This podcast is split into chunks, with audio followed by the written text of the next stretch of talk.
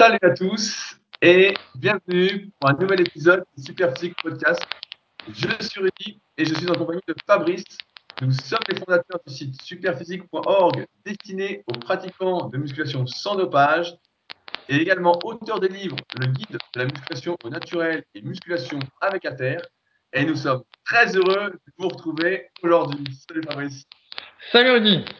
Alors, rapidement, un petit point pour vous annoncer que j'ai enfin mis les résultats des Super Physique Games en ligne sur le site clubsuperphysique.org et ensuite c'est directement dans article Super Physique Games.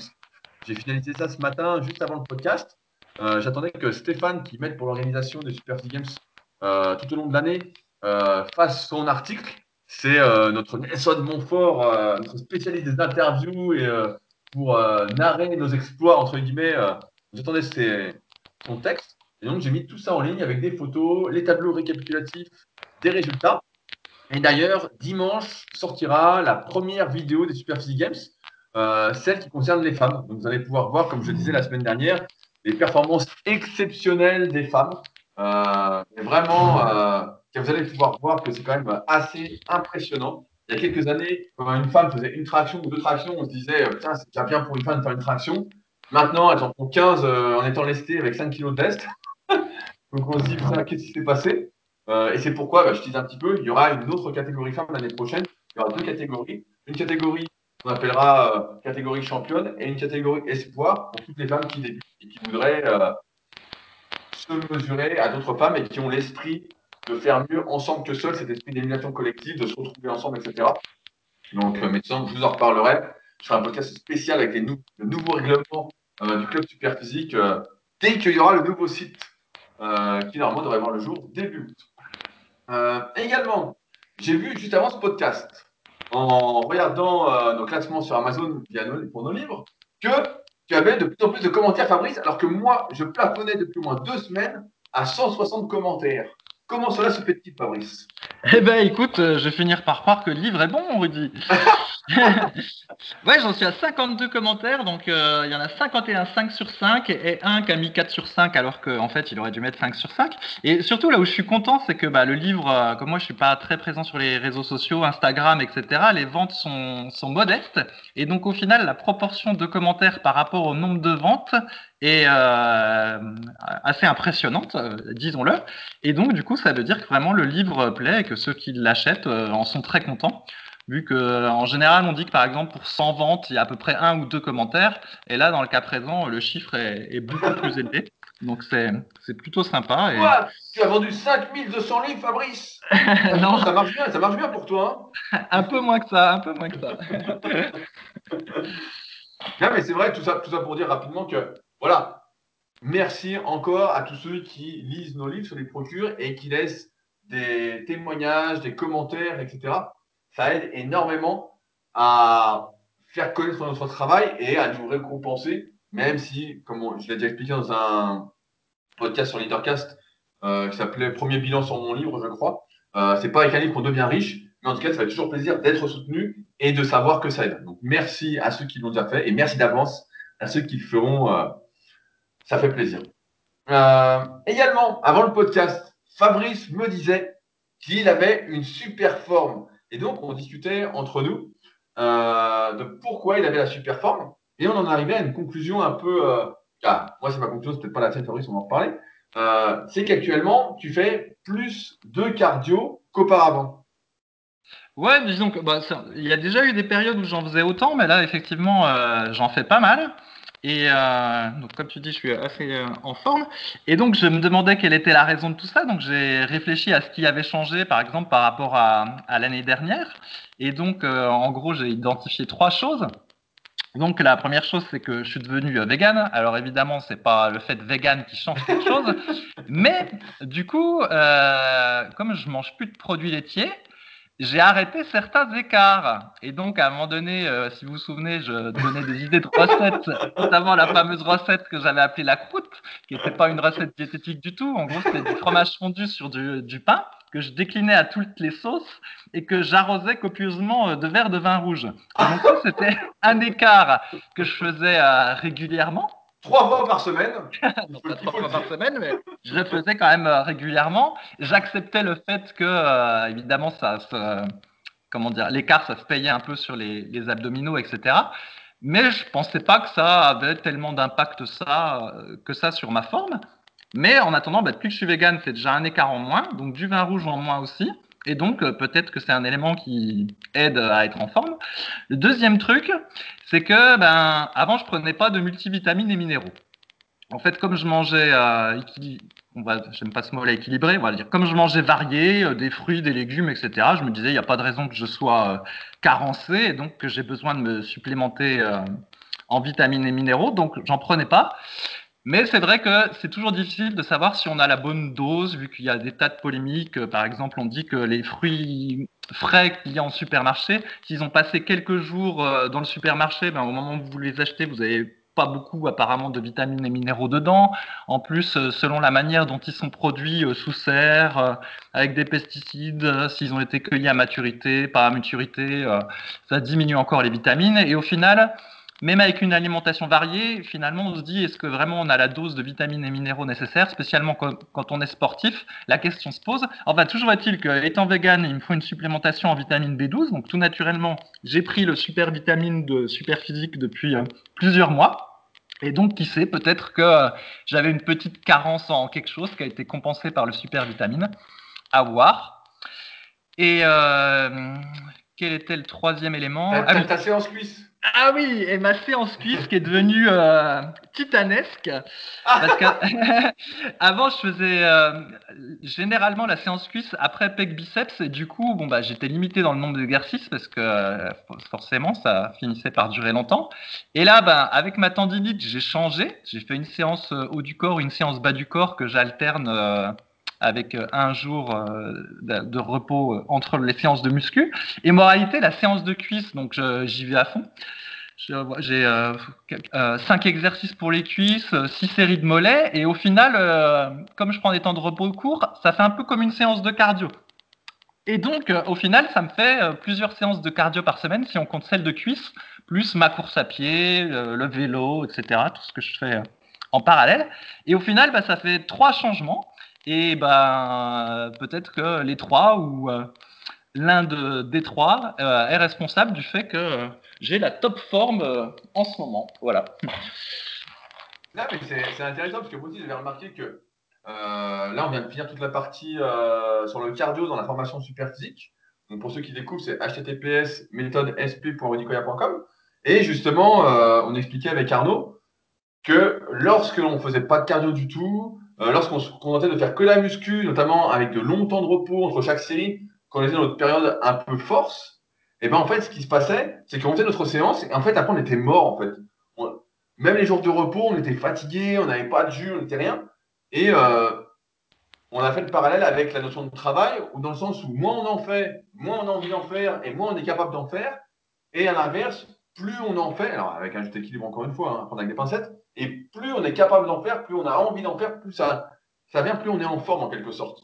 Et euh, c'est là que je mets ça en parallèle, c'est que, quand on fait zéro cardio, et c'est pour ça qu'on milite régulièrement pour ça, en fait, on a une condition physique qui est euh, proche du néant. Et euh, malgré ce qu'on a pu dire il y a des années auparavant, quand Fabrice notamment était encore jeune, et, eh bien, il y a une nécessité aujourd'hui, avec notre rythme de vie qui est devenu vraiment très sédentaire, de rajouter une activité cardiovasculaire, quelle qu'elle soit au moins un peu de marche. On va y revenir dans le podcast, je crois que j'ai sélectionné une question là-dessus.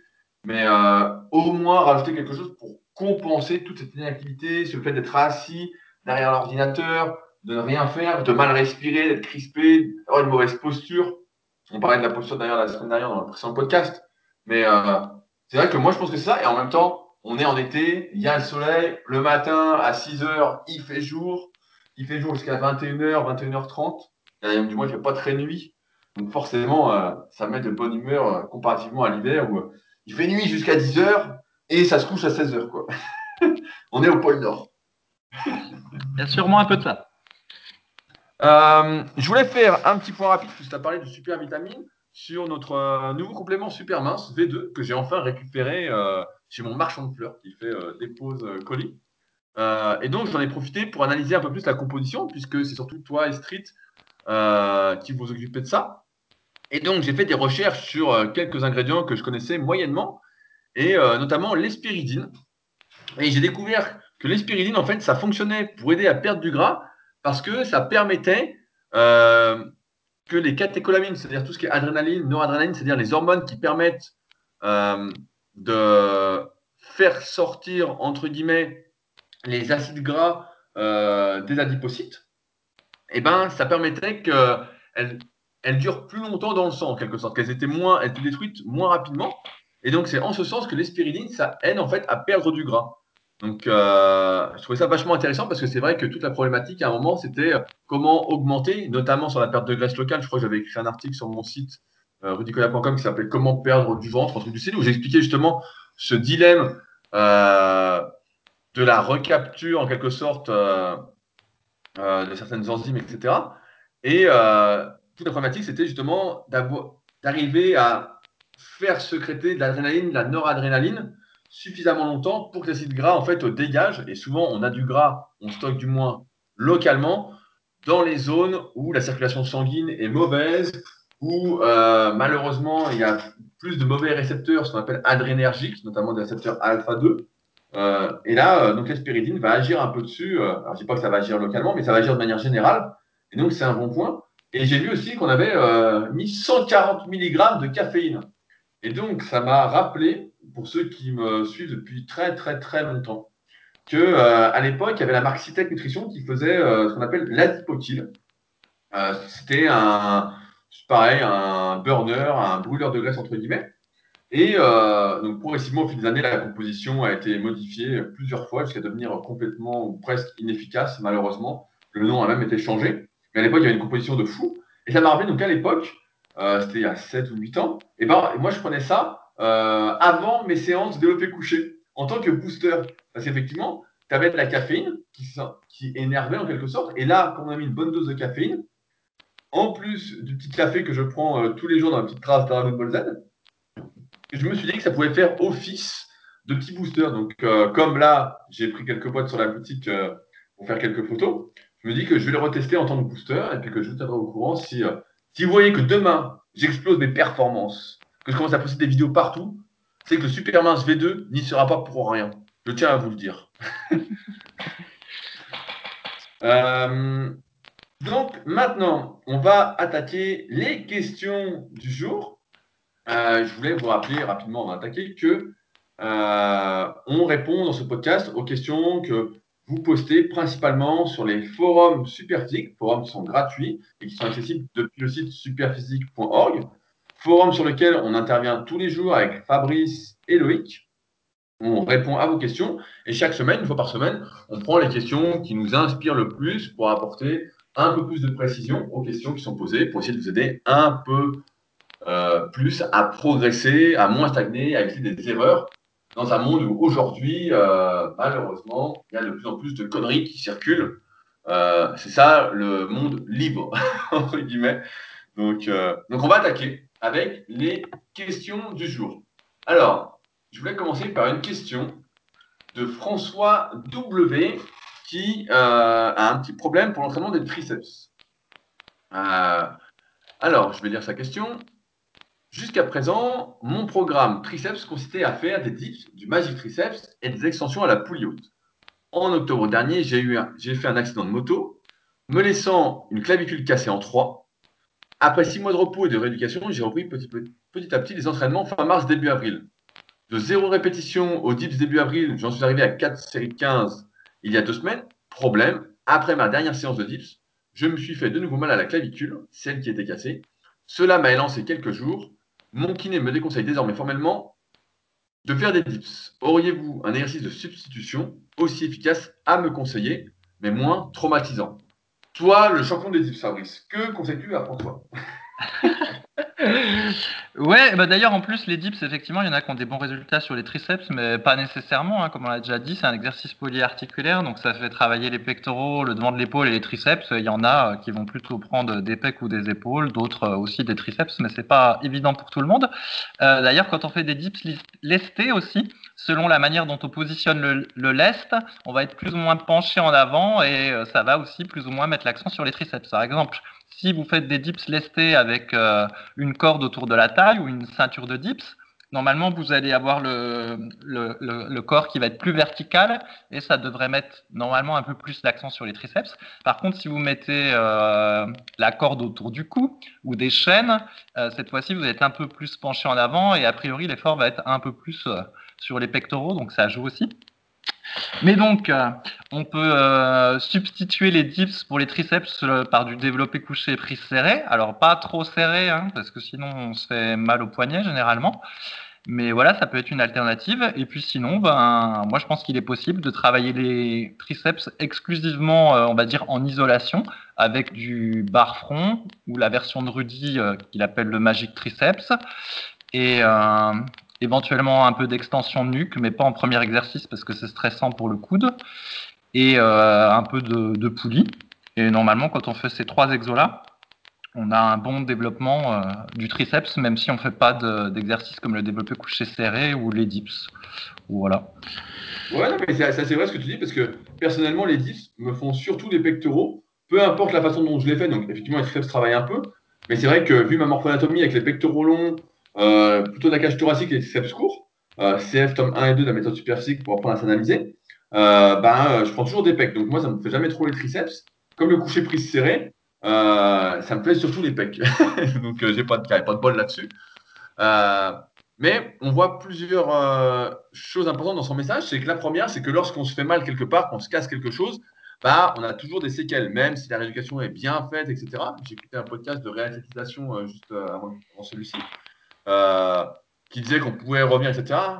Ça dépend de la blessure. Toi, je crois, par exemple, Paris, tu t'es cassé le coude et donc tu as toujours eu des séquelles euh, au niveau des coudes, si j'ai pas de conneries. Ouais, c'est ça, tu as une très bonne mémoire. En fait, donc, quand j'étais en cours de sport euh, adolescent, donc je sais plus, j'avais 14-15 ans, il y avait du saut en hauteur à faire. Et en fait, je me suis mal réceptionné et donc je me suis cassé, euh, comment ça s'appelle, l'épiclé ou l'épitroclé. Au bout de 25 ans, je me souviens plus. Voilà, un petit os qu'il y a dans le, le, coude. Et en fait, du coup, bah, j'ai eu un plâtre pendant, euh, je sais plus, 3-4 semaines. Et en fait, j'avais tellement, euh, c'était tellement douloureux que mon plâtre, quand il avait été mis, normalement, il aurait dû être mis sur un bras à 90 degrés, mais mon bras pouvait pas être à 90 degrés parce que c'était douloureux. Donc, il était, le plâtre était avec un angle, avec le coude qui formait un angle ouvert. Et du coup, quand on m'a enlevé le plâtre, bon, naturellement, j'avais perdu tous les muscles du bras. Ça, c'est toujours comme ça quand on a un plâtre.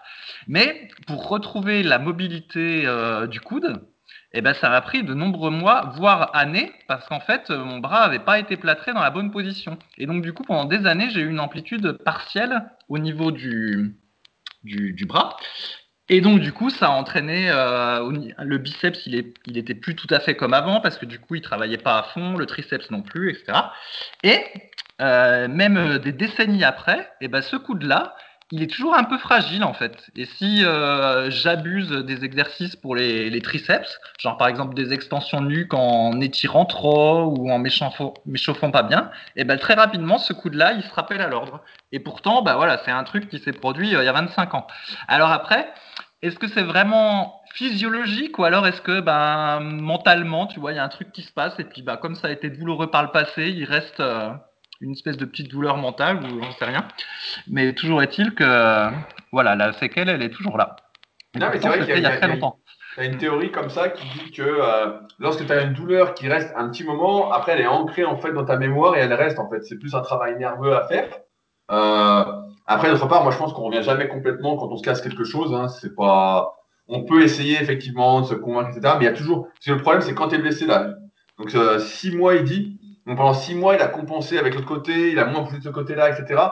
C'est euh, un long, long moment. Après, euh, son kiné lui déconseille fortement de faire des dips alors qu'il n'a pas eu mal pendant deux mois.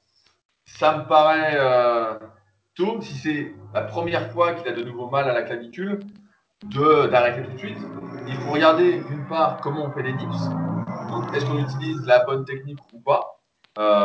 J'ai tout filmé, bah, justement, ça a mis la pub juste en dessous pour, dans ma formation Super Six Triceps avec la bonne technique au dips, donc les épaules bien en arrière, la cage sortie, les épaules abaissées, etc. Donc, si on fait les dips avec les épaules hautes, la cage rentrée, etc., bah ouais, forcément, ça met beaucoup plus de pression sur les clavicules.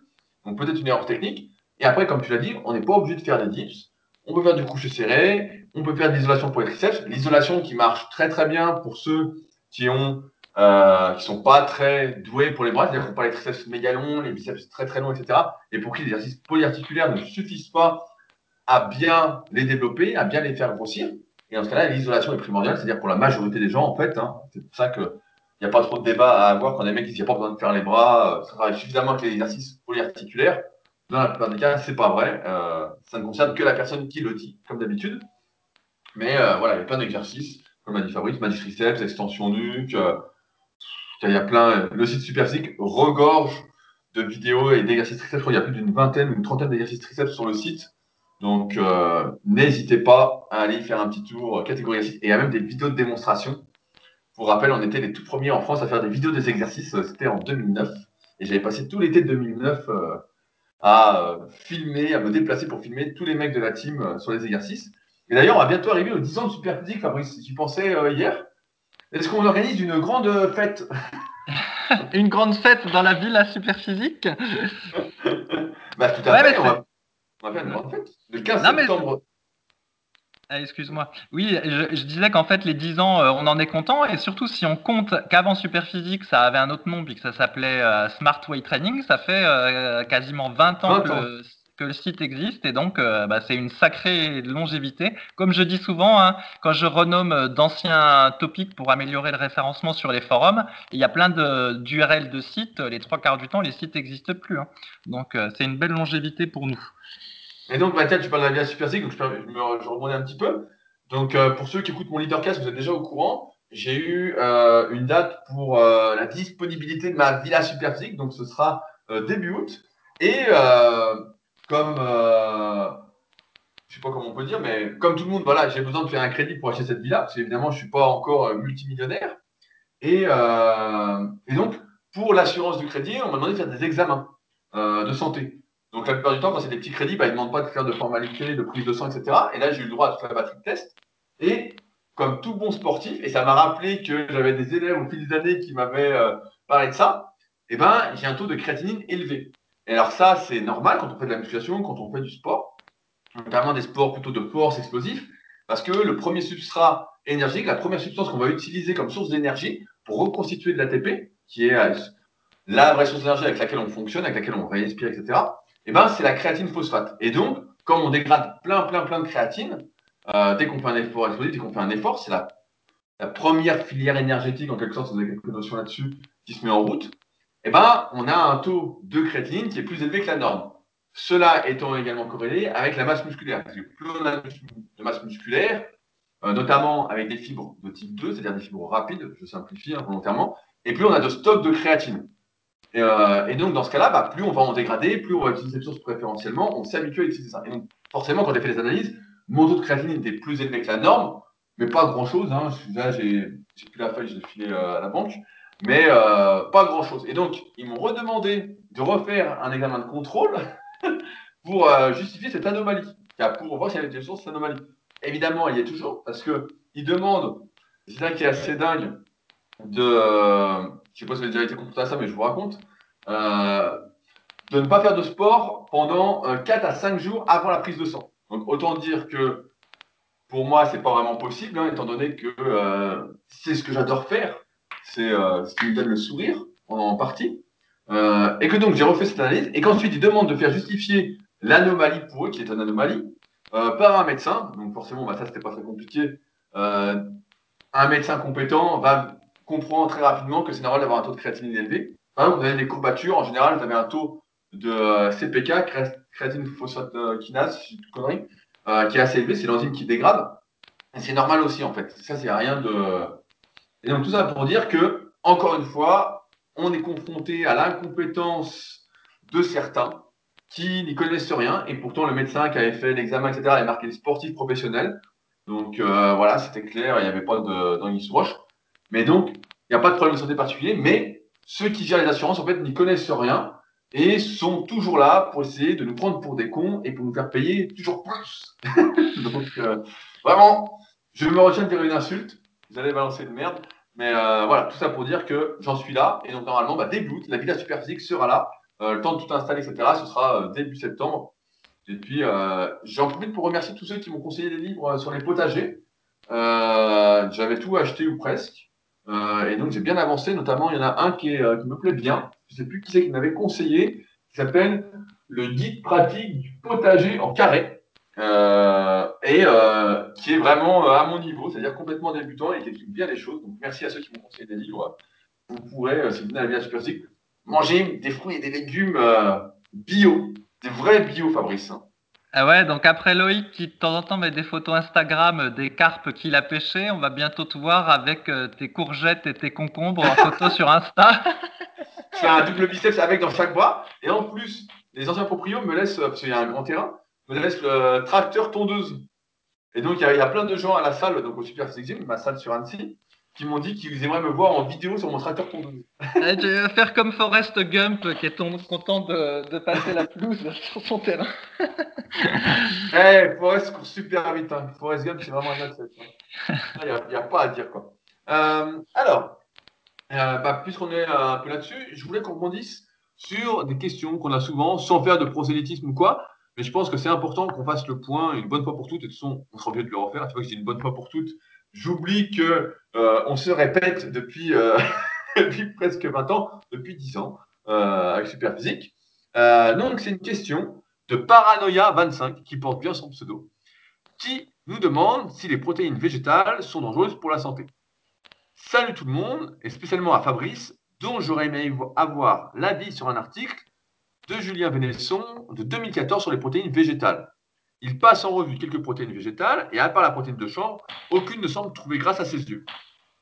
Par ailleurs, il n'est pas vraiment plus tendre envers les protéines de lait dans un autre article, c'est une autre histoire.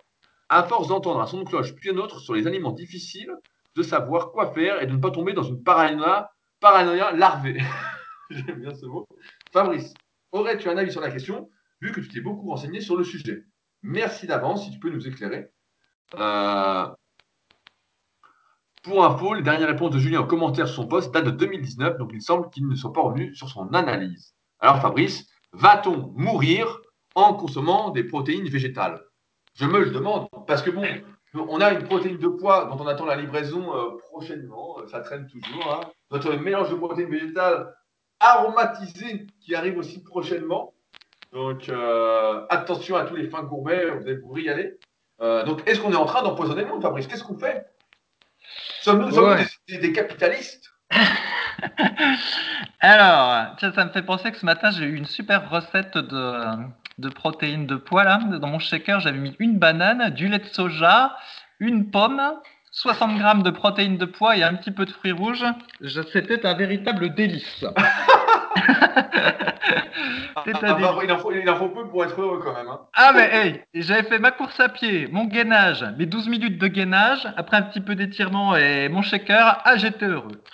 Alors, oui, pour en revenir à cet article, je vois tout à fait lequel il est, vu que euh, moi-même à un moment donné je prenais de la protéine de chanvre après avoir lu cet article de Julien Venson. Donc je vais le, rappeler ce qu'il en était. En gros, c'est en 2012, euh, Julien euh, mettait des articles sur son, sur son blog, après ou avant avoir écrit son livre euh, Nutrition de la force, qui est toujours disponible sur Amazon et puis qui a connu un certain succès.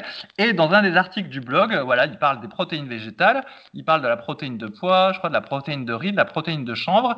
Et en gros, il doit dire, je crois, que la protéine de pois contient des, des antinutriments je crois que c'est pareil pour la protéine de, riz, et que finalement, la seule qui est bien, c'est la protéine de chanvre. les autres euh, sont pas bonnes pour la santé à cause des antinutriments. Et ben à l'époque, euh, je prenais pour parole d'évangile euh, tout ce que écrivait Julien. Et donc, moi aussi, je m'étais mis à prendre de la protéine de chanvre, puisque c'était ça qu'il disait qu'il prenait. Il y a deux ans, quand j'ai euh, écrit mon livre Musculation avec Alter, il fallait que je fasse une partie diététique et donc je ne pouvais pas me contenter en fait de reprendre euh, ce que disait Julien. Et donc, euh, je me suis dit, je vais vraiment me lancer sur le sujet Et donc, j'ai lu différents livres sur la diététique et plutôt que ce soit juste celui de Julien, donc j'ai lu un livre entre autres en anglais, la référence en anglais qui est à sais pas combien d'éditions, un livre en américain qui est à sais pas combien d'éditions, et puis pas mal d'études et d'articles sur Internet. Et le fait est que sur ces histoires de protéines végétales, on ne retrouve pas en fait cette critique qu'il fait sur euh, les antinutriments en fait nulle part. C'est pas que c'est un peu quelque part, c'est nulle part. En fait, c'est le seul à parler de cette histoire d'antinutriments. Et d'ailleurs, dans son article, il se justifie en mettant euh, deux études. Euh, il y en a une, c'est sur les femmes enceintes, et une autre, c'est sur je ne sais quoi. En fait, ça, ça n'a même pas vraiment de rapport avec son propos. Donc j'avoue, je ne comprends pas en fait cet article-là. Mais toujours est-il que comme Julien a une euh, grande notoriété et qu'il a aussi fait des articles euh, très bien et que son livre Nutrition de la force est, pas mal du tout, et eh ben cet article-là, il est bien référencé. Tout le monde, euh, comment? Ils prêtent attention et au final, bah, il y a des gens euh, comme moi qui ont pris des protéines de chanvre à la suite de la lecture de cet article ou d'autres euh, qui en prennent encore et puis qui doutent de faire autre chose. Le fait est que, comme on avait déjà expliqué, la protéine de chanvre, en réalité, c'est pas une très bonne protéine euh, en poudre pour le sportif qui fait de la musculation. Il y a que 50% de protéines dedans, donc c'est quand même pas très pratique. Il faut prendre 60 grammes de protéines de chanvre pour avoir 30 grammes de protéines. Donc du coup, vous avez pas mal de calories et au final, vous n'avez pas énorme de protéines. Et en plus, au niveau qualitatif, voilà, la qualité des protéines, ça se mesure, il y a différents scores. Hein. Il y a un truc qui s'appelle le DIAS, il y a un truc qui s'appelle le PDCA. Et en fait, la note, le PDCA de la protéine de chanvre, est pas terrible en fait qualitativement, elle n'est pas considérée comme une très bonne protéine. C'est-à-dire que l'aminogramme, la composition qu'elle a en acides aminés, je crois qu'elle y a à peu près tous les acides aminés euh, essentiels dedans, mais il y en a un qui est, euh, je retiens jamais, ça n'a pas grand intérêt, mais en gros, il y en a un qui est, pas, qui est trop petit par rapport aux autres, et donc du coup, qualitativement, elle n'est pas, est pas top. À l'inverse, la protéine de poids, il y a 80% de protéines dedans, donc euh, vous avalez 100 grammes, voilà, vous avez 80 grammes de protéines, donc c'est un taux aussi élevé quasiment que l'isolate de whey de protéines. Et en plus, en termes qualitatifs, donc le score PDCA est euh, légèrement en dessous de la whey, donc pas mal du tout pour une protéine végétale. Donc vraiment, c'est la protéine végétale moderne, quoi. C'est celle qui est recommandée dans la plupart des livres. Euh, il n'y a que la protéine de soja qui est mieux, mais euh, elle est controversée. Donc du coup, j'en parle pas. Et quant à la protéine de riz, elle est riche en protéines comme celle de, de, poids, donc on est autour de 80%. Par contre, le PDCA de la protéine de riz prise seule est, très mauvais et pas bonne du tout. Par contre, quand on les mélange les deux, euh, cette fois-ci, on a un PDCA qui se rapproche de la whey protéine. Et donc, le résumé de tout ça, c'est que la meilleure protéine végétale prise seule et sans controverse, en dehors de Julien et son histoire d'antinutriments, c'est la protéine de poids. Si jamais on les mélange, eh ben, l'idéal, c'est d'avoir un mélange protéines de poids plus un petit peu de protéines de riz, et c'est exactement euh, le mélange qu'on va proposer euh, prochainement. Et en plus, on complète avec un peu de protéines de citrouille, mais, mais, mais voilà. Mais effectivement, cet article de Julien, il, nous fait un peu de tort, entre guillemets, parce que voilà, Loïc Loïc qui reçoit des messages en SAV, des gens qui, qui sont perdus, qui disent euh, oui, les antinutriments, machin, machin. Mais voilà, encore une fois, euh, il n'y a que Julien qui a écrit ça. Je ne sais pas pourquoi, mais c'est le seul. Voilà, c'est tout, ce que je peux dire. Ouais, je me souviens que Loïc donc Street avait fait euh, un long article et adore décortiquer les études, regarder tout ça, etc. Et c'est vrai qu'il n'a rien retrouvé sur ces antinutriments, euh, notamment quand les aliments sont pas crus, sont lavés, sont filtrés, etc. Donc c'est vrai qu'on ne sait pas trop d'où ça sort exactement, et surtout que les études qui sont citées dans cet article euh, ben, euh, n'ont rien à voir euh, avec ce qui est dit dans l'article. Donc, oui, il n'y a, pas vraiment, a pas vraiment de rapport. En plus, euh, il, faut voir qu'au niveau des protéines végétales, c'est un, un, segment assez nouveau en fait. Euh, si vous prenez il y a 5 ou 10 ans, ça n'existait pas toutes ces protéines végétales. Il n'y avait que la protéine euh, de soja et c'est tout. Et en fait, c'est ces dernières années que ça s'est démocratisé à toute vitesse, qu'il y a plein de variétés qui sont apparues, comme la protéine de citrouille. Et en plus, elles font l'objet de plus en plus d'études. Donc récemment, il y a eu une étude, je crois que j'en ai parlé ici, où en gros, sur 8 semaines, je crois, il y a des athlètes qui font de la muscu à qui on a donné de la whey, et il y en a d'autres à qui on a donné de la protéine de poids. Puis au bout de huit semaines, bon, bon on s'est aperçu que grosso modo, ils avaient fait les mêmes, progrès, mais comme on l'a déjà dit, ce type d'étude, c'est pas très significatif. Mais en tout cas, le fait est que voilà, pour qu'on fasse une étude qui compare euh, la protéine de whey et la protéine de poids, c'est bien quand même que euh, la protéine de poids rentre dans les mœurs et puis qu'elle n'est pas, euh, qu'il n'y a pas un consensus sur sa nocivité. Sinon, on ne ferait pas une étude, une, étude dessus. Donc, ouais. mais moi, je, moi, je suis assez. Je t'ai laissé la parole, mais c'est vrai que je suis assez d'accord. C'est pourquoi, comme à chaque fois, en fait, ce qu'on essaye de vous transmettre, etc., au-delà des réponses aux questions que vous nous transmettez, c'est que si vous n'êtes pas sûr d'une source, si quelque chose vous paraît un peu gros, etc., en fait, il ne faut pas hésiter à aller à la source. C'est-à-dire à chercher, euh, en quelque sorte, l'étude en question, à la regarder en détail. Des fois, il suffit même de lire, mais il n'y a pas besoin de lire l'étude en détail, mais de lire l'abstract, ce qu'on appelle le résumé de l'étude, qui est souvent disponible gratuitement, sans payer. Et vous allez vous apercevoir que la plupart du temps, c'est un peu bizarre, euh, ça n'a rien à voir avec ce qu'il dit. Voilà. Ce qu'il faut, c'est remonter au maximum à la source. C'est comme quand on choisit un exercice, même sur la morphoanatomie, etc., tout ça. C'est que il faut d'abord tout comprendre, il faut comprendre pour pouvoir savoir. Et si on ne fait pas cette démarche de comprendre, et eh ben, en fait, on est toujours esclave de ce qui se dit par-ci, par-là, à droite, à gauche, etc. Et donc, on ne sait jamais où donner la tête, on ne sait jamais si on a raison, ne sais pas si c'est une raison, mais on ne sait jamais si on, fait les bons choix ou pas. Donc euh, là, la question de santé nutriments sur la protéine végétale, avec le recul, en regardant un petit peu, on voit bien que ça n'existe pas. C'est ouais, c'est comme d'habitude. Si on prenait que de la protéine de poids, euh, on prenait 200 grammes de protéines de poids par jour, effectivement, ce serait sa seule source de protéines. Peut-être que ce serait pas bon, comme tous les excès. Mais tant qu'on reste mesuré, il n'y a pas de souci. Euh, surtout que on, se marre et tout avec les protéines, euh, avec les compléments alimentaires, etc. Mais nous, pour être un peu plus dans le milieu maintenant, avec notre propre marque, etc., avec tout ce qu'on propose donc, sur le site superphysique.org, euh, on se rend bien compte que tout est vraiment analysé, euh, que tout est archifiltré. Euh, par exemple, euh, on avait parlé de l'étude de 60 millions de consommateurs, tout le dossier fait sur la contamination des poissons, etc. Par exemple, les oméga 3 qu'on a, qui sont EPAX, eh ben, en fait, ils sont tellement filtrés que les polluants sont. Il n'y en a presque pas, enfin, c'est en quantité bien moindre que ce qu'on trouve dans n'importe quel poisson. Et en ce sens, il vaut mieux se complémenter en oméga 3 super physique, là, pour le coup, que de manger du poisson gras, euh, entre guillemets, pour être en bonne santé et avoir sa quantité euh, d'oméga 3 nécessaire euh, pour être en forme. et pour les vitamines, pour les compléments, là pareil, protéines de poids, on s'est intéressé parce que Fabrice en consomme beaucoup. Est-ce qu'il y a des polluants, etc., etc. Et donc on a demandé des analyses, on a regardé, etc. Et il s'avère que c'est top qualité. Quoi. Il y a pas, voilà, on peut en consommer. c'est plus sain que d'acheter du poids dans le commerce, quoi. Donc, euh, souvent, on a des idées reçues sur les compléments alimentaires euh, qui ne sont pas, euh, qui sont que des idées reçues qui ne sont pas justifiées. Tout ça parce que on ne prend pas le temps de s'intéresser vraiment au sujet. Et c'est pourquoi on recommande à chaque fois de s'intéresser au sujet, Je sais que ça prend du temps, je sais que c'est pas facile, etc. Mais il faut le faire, car moi, quand j'ai une idée ou quoi, je note directement. Et dès que j'ai du temps, hop, je fais des recherches plus ou moins poussées en fonction de, comment je me questionne, mais euh, c'est important que vous ayez cette démarche-là, en tout cas, si vous souhaitez ne pas être euh, berné. Et je rebondis donc sur un dernier message que Matt Clems a mis euh, sur ce topic, sur le forum, qui dit À propos du, du, problème potentiel des lectines, un médecin a même écrit un livre, Ce plante paradoxe, où il conseille d'éviter plus ou moins tout ce qui en contient. Il affirme que ceci est supporté par la science.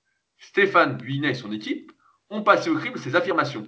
Et ce n'est pas triste il met, il met un lien et on découvre que euh, toutes les études qui citent tout ce qu'il raconte, etc., il y en a, ils disent que euh, sa démarche n'est scientifique qu'à 26%, c'est-à-dire que 74% de ce qu'il raconte, en gros, est n'importe quoi, extrapolé, et, euh, donc on est très loin d'un livre supporté par la science. Et c'est vrai que souvent on entend, ouais, la science a dit ça, les études ont dit ça, etc., comme si c'était une preuve en fait que c'était la vérité, sauf que l'étude c'est pas du tout ce qu'elle a dit. Sauf que en général c'est que de la connerie, c'est que du vent.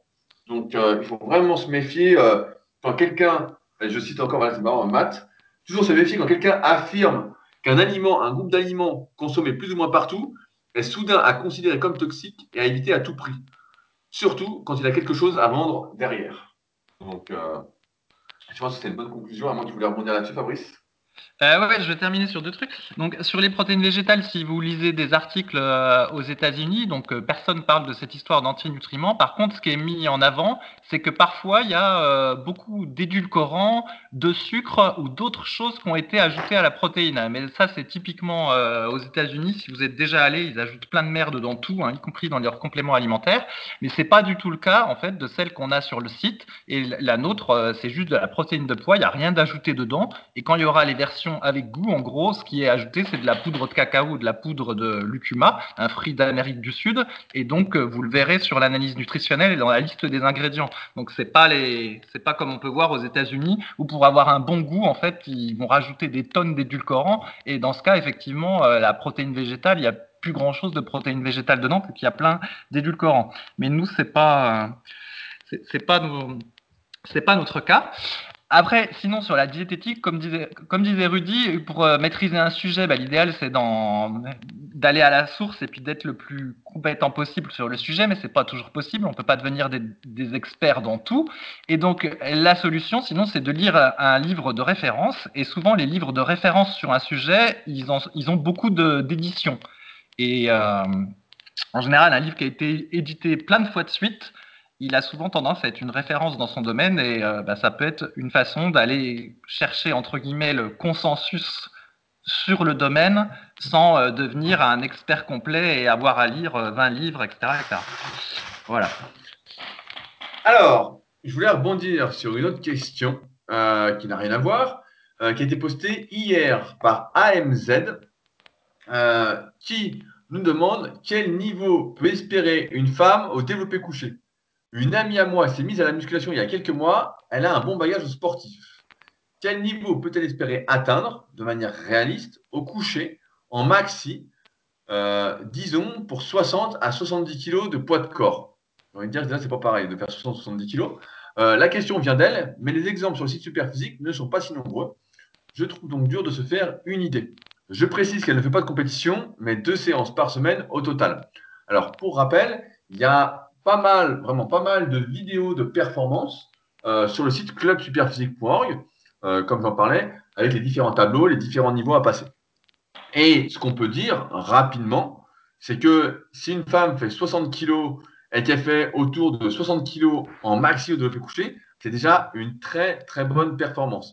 Après, au niveau français, euh, de mémoire, je crois que euh, je crois que c'est Mélodie Antoire qui a moins de 57 kg, qui fait à peu près 100 kg développé couché à la claque. Donc avec une technique de powerlifting, euh, pas seulement deux séances par semaine, euh, vraiment un travail technique, un une vraie planification sur des années, etc. Voilà, je crois que c'est la meilleure de France. Elle fait aux alentours de 100 kg en maxi à la claque, donc ce qui est assez énorme pour 57 kg. Donc la meilleure de France, et je crois qu'elle a déjà fait des podiums mondiaux là-dessus, donc sans matériel.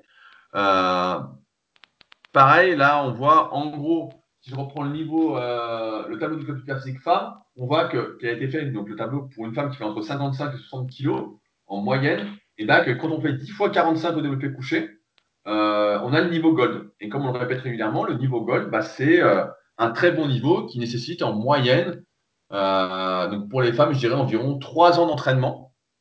Et pour les hommes, on est arrivé à un consensus la semaine dernière dans le groupe privé qu'on a avec tous ceux qui ont une licence du club Super cette année. Euh, il fallait près 5 ans pour atteindre le niveau gold du club Super à savoir 10 fois 100 au développé couché si on reste sur le même exercice.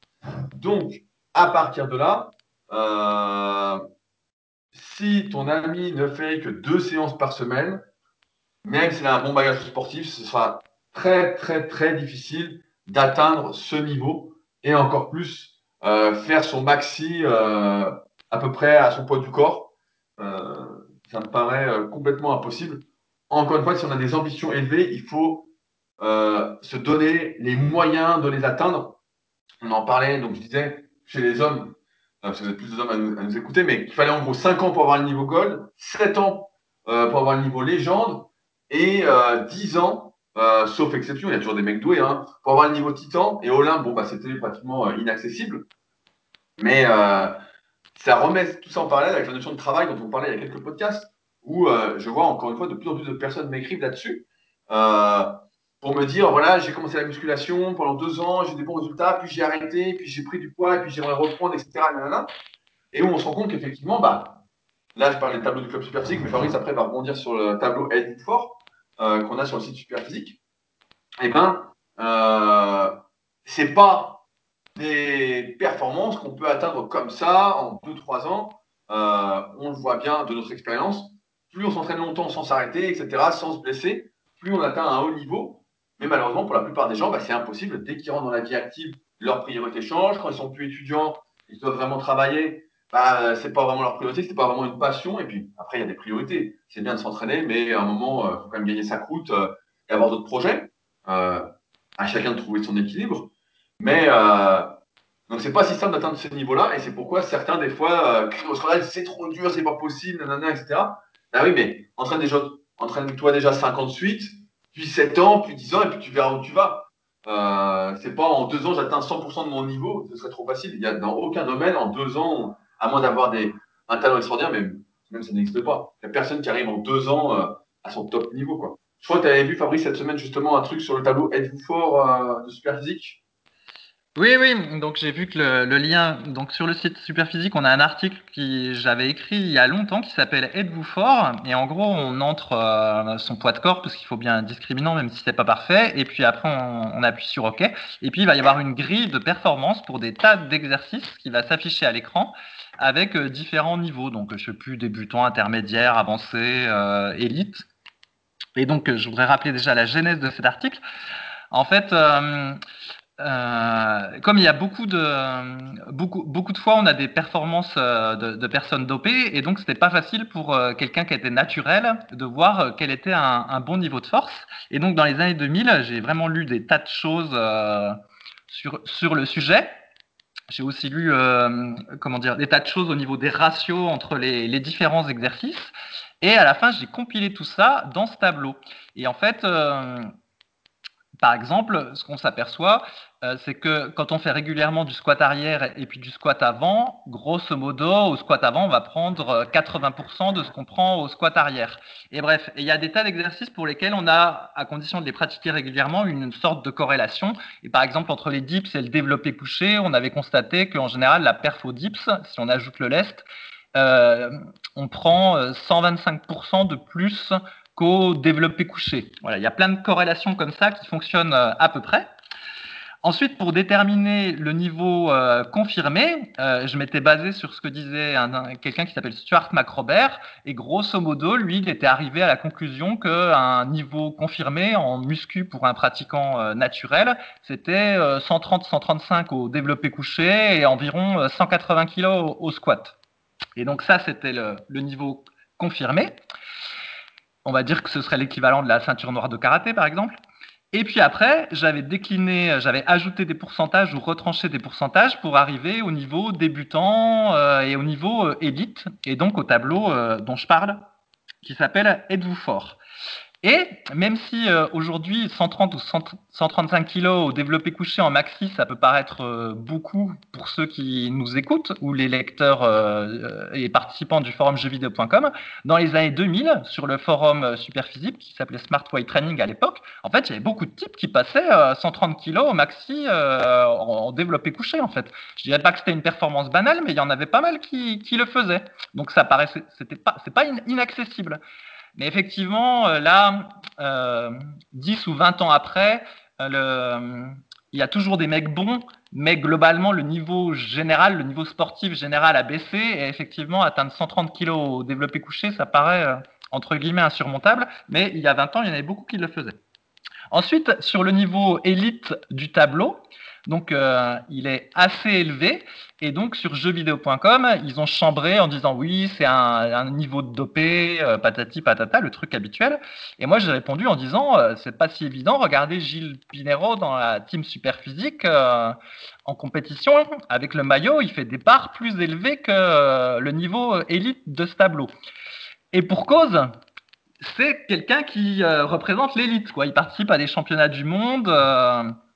Et euh, il s'entraîne pour, il a la génétique pour, et donc il est doué pour la, force athlétique, et donc c'est normal qu'il euh, atteigne le niveau élite, vu que c'est le cas. Et donc il y en a qui l'ont accusé d'être dopé. Et donc ce que je voulais dire, c'est que au niveau de la, autant au niveau de la masse musculaire, c'est impossible d'atteindre le niveau des professionnels euh, actuels de la muscu ou même des professionnels des années 80 parce qu'au naturel, on peut pas être à la fois très musclé et très sec. En général, bah, il y a des gens qui sont doués pour être secs, ils ont un métabolisme rapide et ils ont du mal à prendre du muscle. Et donc, du coup, bah, en compète, ils ont facile pour être très secs, mais ils sont jamais très gros. Et à l'inverse, il y en a qui sont plutôt doués pour faire du muscle, qui ont un métabolisme basal lent et euh, qui vont avoir du mal à sécher. Et du coup, bah, quand ils sèchent pour atteindre le niveau euh, de la compète, ils perdent euh, des tonnes de muscles. Tout ça, je parle au naturel. Et donc, c'est pour ça que dans les compètes de musculation naturelle, eh ben, les types, ils font taille moins 10. Hein, Rudy en avait déjà parlé. Au naturel, c'est comme ça. Pour la force, c'est un peu différent. En fait, sans dopage, il est possible de devenir assez fort, voire très fort. Et on peut le vérifier en regardant les performances des athlètes dans les années 40, où là, bah, le dopage n'est pas généralisé, c'est complètement marginal. Et ce qu'on voit, c'est que musculairement, un type comme par exemple euh, John Grimek, qui représente l'élite de cette époque, il est à peu près comme Rudy euh, aujourd'hui, physiquement, et à des kilomètres des athlètes des années 60 comme euh, Sergio Oliva, Arnold Schwarzenegger et compagnie. Donc on voit que là, les anabos on joue un rôle fulgurant en termes de progression. Par contre, au niveau de la force, si on prend des types euh, comme Paul Anderson ou Doug, Doug Burn et euh, l'élite de la force de cette époque-là, donc bien avant la génération des anabolisants, eh ben, il y en a qui passent déjà 200 kilos au développé couché, sans matériel, qui sont très très forts au squat. Euh, il y a déjà des, des bonnes perfs en fait. Et donc mon sentiment, c'est que autant au niveau de la masse musculaire, au niveau du combo masse musculaire sèche, les anabos, ça joue euh, énormément. Autant au niveau de la force, vraiment, quand on est doué pour, c'est-à-dire qu'on est euh, explosif, qu'on a les leviers, qu'on va s'entraîner pour, eh ben, on peut devenir euh, très très fort au naturel. Donc il ne faut pas se dire que le niveau élite de l'article est euh, impossible ou réservé aux dopés. Non, il est possible, mais il est possible à condition d'être doué et surtout de s'entraîner. Parce que comme l'a dit Rudy, euh, sur le forum jeuxvideo.com, on voit les types où ils s'entraînent deux fois par semaine, parfois trois par semaine, trois fois par semaine, quelques années, ils ont pas, on n'a pas trop l'impression qu'ils surveillent leur diète, tout ça, et du coup ils ont perdu de vue que bah, il y a des gens qui peuvent s'entraîner euh, ans, trois, quatre fois par semaine, surveiller leur diète tout le temps et en plus être doué. Et ben quand on fait tout ce qu'il faut, bah, après ça donne le niveau élite. Mais c'est bien parce que ça s'appelle le niveau élite que c'est pas euh, vous et moi qui euh, allons l'atteindre, hein, tout simplement. bah, Non, mais c'est vrai qu'à l'époque, 130 au coucher, ça me rappelle des souvenirs.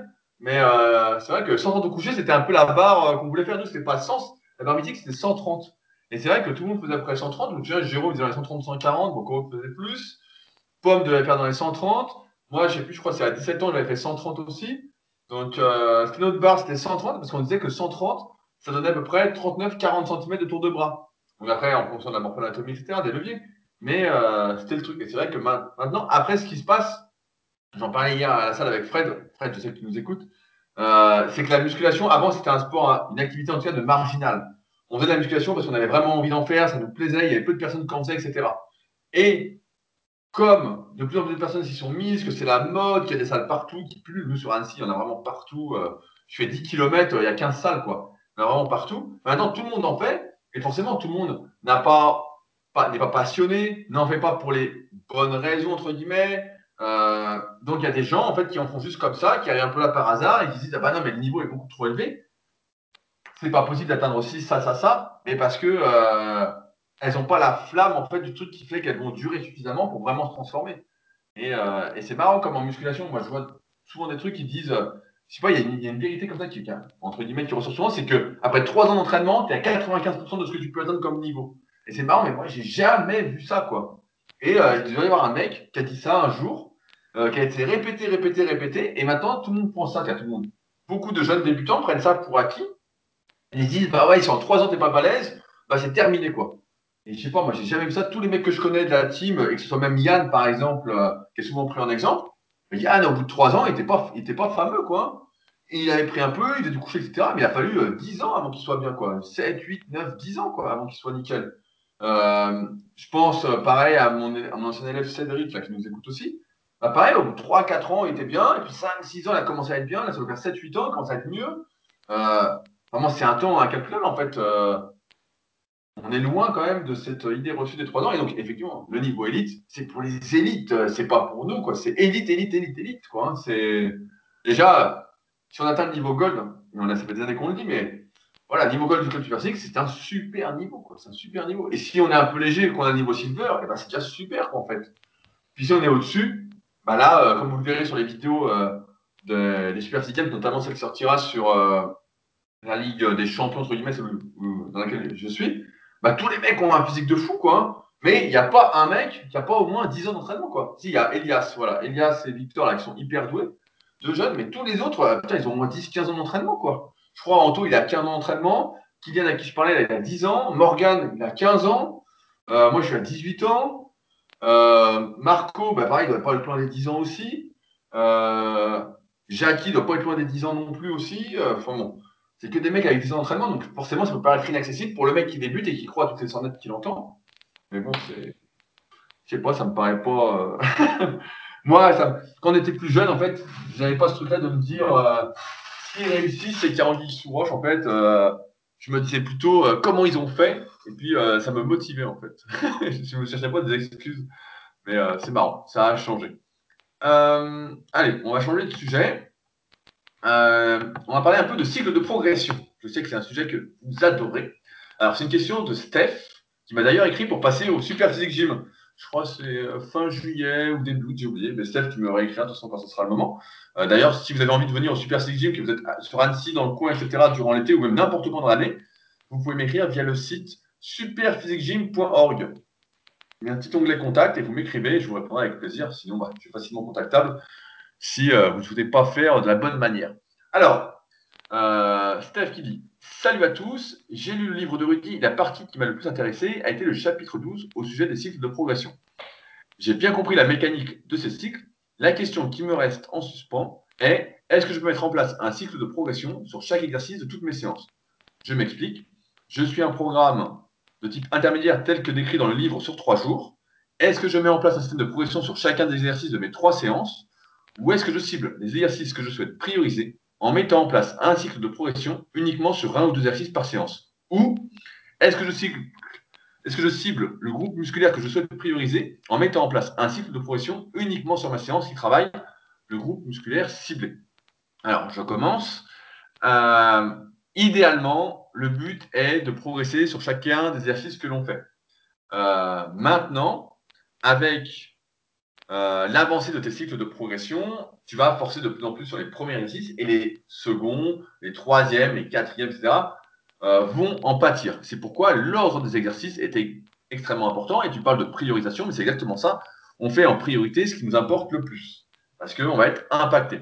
Donc de base, on met des cycles sur tout et ensuite au fur et à mesure, tu vas te rendre compte que l'exercice secondaire va pâtisse de celui-ci et qu'il va être difficile de monter aussi lourd, de continuer à progresser autant que sur les premiers exercices pour chaque muscle. Euh, c'est pourquoi après, on peut imaginer, comme en powerlifting, alors après c'est difficile à faire, du moins pour moi d'un point de vue psychologique, de garder ces exercices-là en maintien, en renforcement musculaire comme on dit, et de se concentrer sur l'exercice, sur les premiers, moi je dirais les premiers exercices de chaque muscle, sur lesquels on va essayer de progresser, et sur les autres on va maintenir et faire plus un travail voilà, localisé, de renforcement, anti-blessure, de prévention, etc. Mais de base, si tu es niveau intermédiaire, mon expérience m'amène à penser que tu peux normalement progresser sur tous tes exercices à la fois et qu'à un moment, de toute façon, tu vas sentir que c'est plus possible et que tu vas devoir faire des choix. Mais euh, c'est une très bonne question.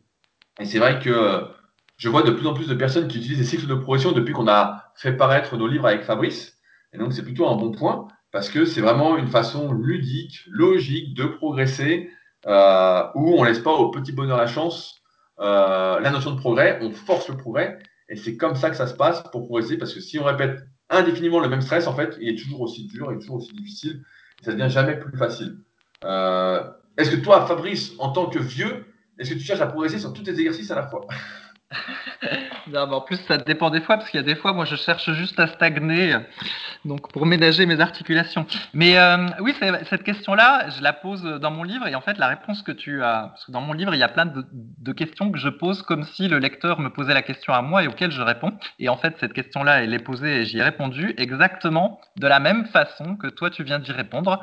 Donc, c'est-à-dire, il faut essayer de faire des cycles sur tous les exercices, mais que bah, chaque fois, pour le deuxième ou troisième exercice pour un même groupe musculaire, eh ben, la progression sera beaucoup plus erratique, vu que ça va dépendre de l'intensité de l'effort qui a été mis dans le premier.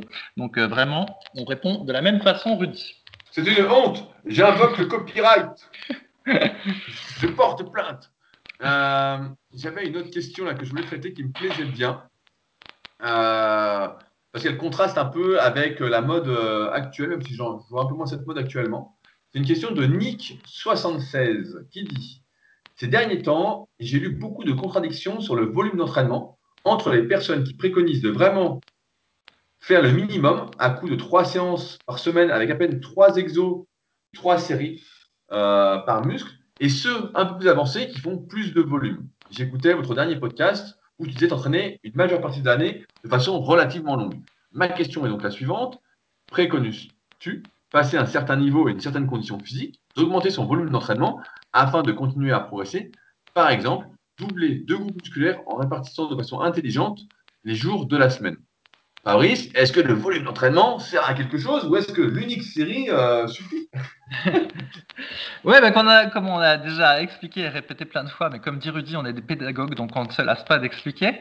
Donc oui, le volume d'entraînement euh, joue un rôle important euh, dans la prise de muscle. Et effectivement, plus on devient avancé en musculation, bah, plus il faut augmenter le volume d'entraînement et euh, prendre plus de repos entre les séances pour un même groupe musculaire. Et donc c'est pour ça que tout naturellement, euh, dans nos livres ou dans les podcasts ou dans Rudy quand il coach les gens, et eh ben, en général il préconise un full body pour les débutants. Ensuite ça va être euh, deux sessions, par exemple haut du corps, bas du corps dans la semaine qui vont être faits sur trois jours. Et puis petit à petit, on va s'entraîner une fois par semaine de manière directe pour un groupe musculaire et augmenter le volume. Donc voilà, c'est la progression euh, toute naturelle. Et c'est vrai que du coup, ceux qui nous écoutent, quand euh, ils entendent Rudy qui donne son entraînement, ils doivent bien avoir conscience qu'en fait, c'est l'entraînement qu'il a parce qu'il est avancé. Il a un niveau avancé en musculation. Mais celui qui est débutant ne doit pas recopier l'entraînement de Rudy parce qu'en fait, il progressera moins vite qu'en suivant un entraînement qui lui est proprement adapté. Oui, mais c'est vrai que souvent on oublie, mais la notion de volume d'entraînement est super importante. Euh, il y en a beaucoup qui ne jurent que par l'augmentation des charges, qui disent voilà, c'est l'augmentation des charges qui compte, euh, etc. Peu importe le volume, c'est pas vrai. On sait qu'il faut un certain volume d'entraînement. Euh, il y a pas mal de théories là-dessus. J'avais fait un article complet qui s'appelait Le volume d'entraînement optimal. Voilà, sur mon site rudicoya.com si vous voulez le lire. Un article complet qui m'avait pris des heures à écrire. et donc, où j'expliquais, en fait, voilà, le volume, c'est une partie euh, c'est un facteur important euh, de la progression pour que la progression en charge soit corrélée également à une progression en volume musculaire. Si on progresse en force avec un volume d'entraînement insuffisant, et eh ben, en fait, on prend toute la force et peu de muscles en comparaison. Euh, et même, j'ai envie de dire, pour ceux qui sont un peu plus vieux et pour qui mettre des poids de plus en plus lourds provoque des douleurs, l'augmentation du volume d'entraînement à la façon tonnage. Je ne vais pas y revenir en détail, on en a déjà parlé, et ça y est dans, le livre d'ailleurs. Euh, et ça y est encore plus dans la formation super physique, où je rappelle, il y a 17, maintenant 18 vidéos sur les cycles de progression, dont la dernière qui vient de sortir sur les cycles de, je mis dimanche, sur les cycles de progression en hyperfréquence. Donc j'ai mis tous les pourcentages, les reps, etc., tout ce qu'on a testé, donc conclusions, etc., pour ceux que ça intéresse. Euh, et ben, augmenter le volume d'entraînement, ça peut être une bonne façon d'augmenter le stress de l'entraînement et donc de continuer à progresser. Par exemple, rajouter une série, euh, rajouter deux séries, euh, comme par exemple diminuer les temps de récupération pour mettre moins lourd, euh, etc. Mais la charge, effectivement, quand on débute, c'est important d'augmenter, etc. Mais plus on vieillit, plus on se rend compte que plus les poids sont lourds, plus c'est dangereux. à un moment, on avait des débats sur les forums en disant qu'est-ce qui est le plus dangereux pour les articulations? Est-ce que c'est le volume d'entraînement ou est-ce que c'est les poids?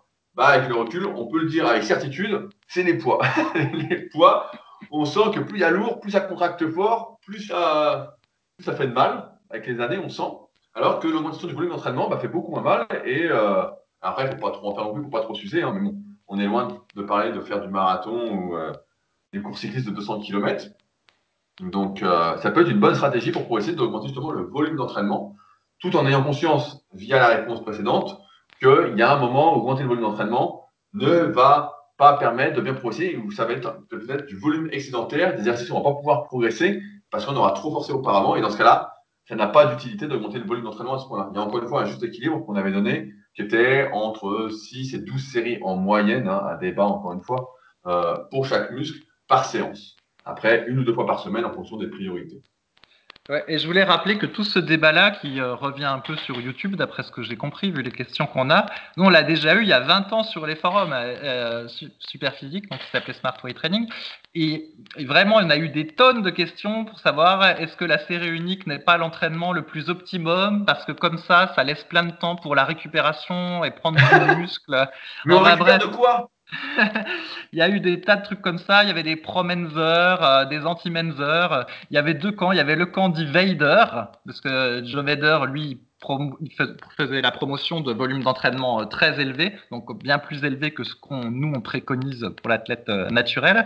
Et à l'inverse, donc il y avait Mike Menzer qui proposait avec son programme de consolidation, je crois qu'il y avait trois séries sur trois exercices une fois par semaine. Enfin bref, il y a eu tous des débats théoriques sur les forums, mais la pratique, c'est que bah, c'est le, volume d'entraînement qui a gagné en fait, et que la plupart de ceux qui préconisaient euh, de faire très peu de séries, euh, aujourd'hui soit ils s'entraînent plus déjà, parce que quand tu fais très, comme on a dit, moins on en fait, moins on a tendance à en faire. Et donc, euh, ceux qui faisaient très peu de séries, bah, ils ont arrêté la, musculation. Et moi, qui à un moment donné était dans le camp de faire euh, peu de séries, euh, plutôt du full body, bah, j'ai fini par changer au fil des années parce que je me suis rendu compte que c'était pas optimum en fait la méthode Benzer et que le mieux était de faire de nombreux exercices pour euh, ne négliger euh, aucun angle et euh, limiter le plus possible les, points faibles qui, après, allaient causer des, blessures. Donc, le, débat, pour moi, il est, il est tranché et il faut faire un certain volume d'entraînement et pas mal d'exercices. Donc, tout le contraire, en fait, de ce que disait Mike Menzer et d'autres. et Arthur Jones. Il y a deux décennies, oui, puis même, même Arthur Jones. Et comme je dis toujours, même Mike Menzer euh, ne s'est jamais entraîné comme euh, il préconisait. Et euh, Nicolas Chemla avait, a fait une super biographie sur Mike Menzer, qui nous, c'est un athlète dont on est fan, mais pas tant par rapport aux conseils qu'il donnait, que euh, par son histoire de vie, le fait que euh, voilà, il réfléchissait sur l'entraînement, euh, enfin des choses comme ça. C'est plus son évolution intellectuelle qui nous intéresse plutôt que ses conseils d'entraînement qu'on trouve vraiment complètement pourris. Et d'ailleurs, lui-même, au final, il s'est pas entraîné très longtemps non plus. Donc non seulement il préconisait, il n'a jamais fait ce qu'il préconisait, simplement il s'entraînait moins que les autres à l'époque, mais pas comme il disait de faire euh, quelques années après. Et au final, bah, il s'est entraîné, je sais pas, peut-être une, dizaine d'années en fait, avant de, allez, peut-être 10-15 ans, avant, d'arrêter, parce qu'il n'était pas content des résultats du, du Mister Olympia 1980. Et euh, finalement, on peut se poser la question est-ce qu'il était vraiment si passionné que ça de muscu Parce qu'au final, euh, voilà, il, a arrêté de s'entraîner, alors que d'autres types comme euh, Robbie Robinson, par exemple, qui faisait beaucoup de volume d'entraînement dans les années 70, bah aujourd'hui, même à 70 ans, il continue à s'entraîner. Donc, on voit aussi qu'il y a un espèce de lien qui se fait entre le fait de s'entraîner avec un certain volume d'entraînement et de prendre plaisir à s'entraîner et la longévité. Alors que voilà, moins on en fait, plus on cherche à optimiser en se disant euh, ah bah si je peux obtenir euh, les mêmes résultats en passant moins de temps à la salle, je fais ça. Mais au final, bah, petit à petit, on a l'impression que la motivation s'émousse, on n'est plus dans le truc et puis on finit par, arrêter. En tout cas, c'est ce que empiriquement on a vu sur les forums. Ah non, mais c'est vrai. Et Menzer, pour revenir sur son entraînement, dans le tome 5 du guide pratique du bodybuilding de Texier, euh, il fait, euh, il explique son entraînement. Je crois que c'est ça, ou c'est peut-être même euh, dans le muscle back, je sais plus, c'est un, des deux, un muscle back qui a été consacré. Et il était à 12 séries en fait. En fait, il, faisait 6 séries par exemple pour les épaules, je me souviens de l'entraînement. C'était, il faisait élévation latérale sur la machine Nautilus, et sur celle-ci, tu pouvais enchaîner directement avec le développé en fait, pour les épaules. Et il faisait 6 supersets comme ça en fait, le type. Donc, on est très loin de la monosérie ou du très faible volume d'entraînement, même de la fréquence, parce que le mec forçait tellement tu vois, il pouvait pas en faire souvent. Et c'est vrai que quand on aime s'entraîner, c'est difficile de faire qu'une série, de dire une série, et puis après, souvent on parle de récupération, je vois, il y a plein de mythes comme ça, la récupération, mais pour récupérer, il faut déjà faire quelque chose. Si on fait rien, il n'y a pas besoin de récupérer. Euh, tu fais une série, il n'y a pas de récup en fait, euh, tu es déjà en forme en fait. Faut te, fatiguer, faut te fatiguer pour récupérer. Oui, puis on y avait consacré un podcast, donc je vais le résumer rapidement. Mais en fait, il y a plusieurs, il y a plusieurs types de récupération. Il y a la récupération, on va dire euh, nerveuse, puis il y a la récupération euh, énergétique, par exemple. On va juste faire très simple. Et en fait, quand on fait des tas de séries à, l'échec, avec des répétitions négatives, euh, tout ça comme préconisait Menzer, en fait, on fatigue beaucoup son système nerveux, mais on fatigue pas trop ses muscles, en fait. Donc du coup, euh, oui, il faut de la, une longue récupération nerveuse, mais au final, au niveau musculaire, il n'y a pas tellement de besoin de récup. Alors que l'idée, c'est quand on a le bon volume d'entraînement et la bonne intensité d'entraînement, eh ben, on va se fatiguer nerveusement et musculairement, entre guillemets, à peu près de la, la même façon, on va dire.